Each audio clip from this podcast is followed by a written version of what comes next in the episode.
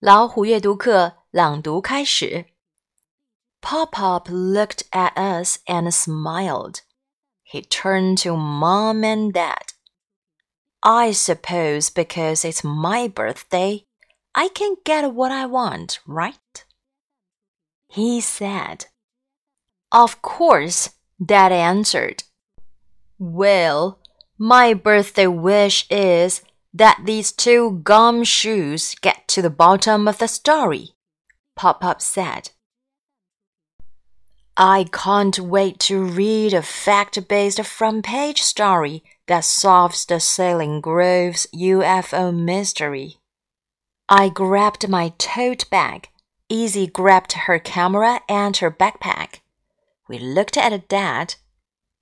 He shrugged and smiled. Thanks, Pop Pop, we said, giving him a quick hug. Then Easy and I biked down Pine Street like we had been shot out of cannons. I looked up. The UFO was moving in a zigzag motion toward Grove Pound.